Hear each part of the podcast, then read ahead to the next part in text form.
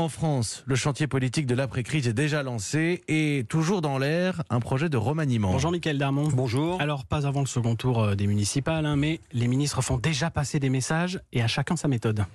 Alors, il y a ceux qui le font savoir à tout le monde, hein, comme Gérald Darmanin, le chouchou du président. Le nouveau maire de Tourcoing a été encouragé à déclarer publiquement Je veux peser. En clair, le ministre des Comptes publics veut changer de portefeuille. Euh, il a dit il y a trois semaines dans le JDD. Alors on ne sait pas ce qu'il décrochera, mais ça sera sûrement un ministère important. Il y a les discrets comme Bruno Le Maire. Lui rêvait d'aller à Matignon tout en disant que ça l'intéressait pas. Même en cas de départ d'Edouard Philippe, il a compris qu'il n'aurait pas sûrement le job. Depuis, BLM le fait savoir en sous-main. Il aimerait bien garder Bercy pour piloter le plan de relance à la rentrée. Autrement dit, s'il n'est pas Premier ministre, il sera le premier des ministres.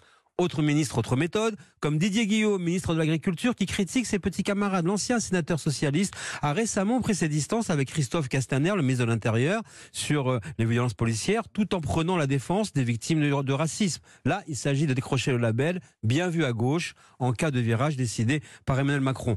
Tous ont le même objectif, se faire entendre au château, car ils savent que le sort leur sort sera scellé dans les prochains jours. Michael Darmon le fait politique tous les jours dans la matinale d'Europe 1.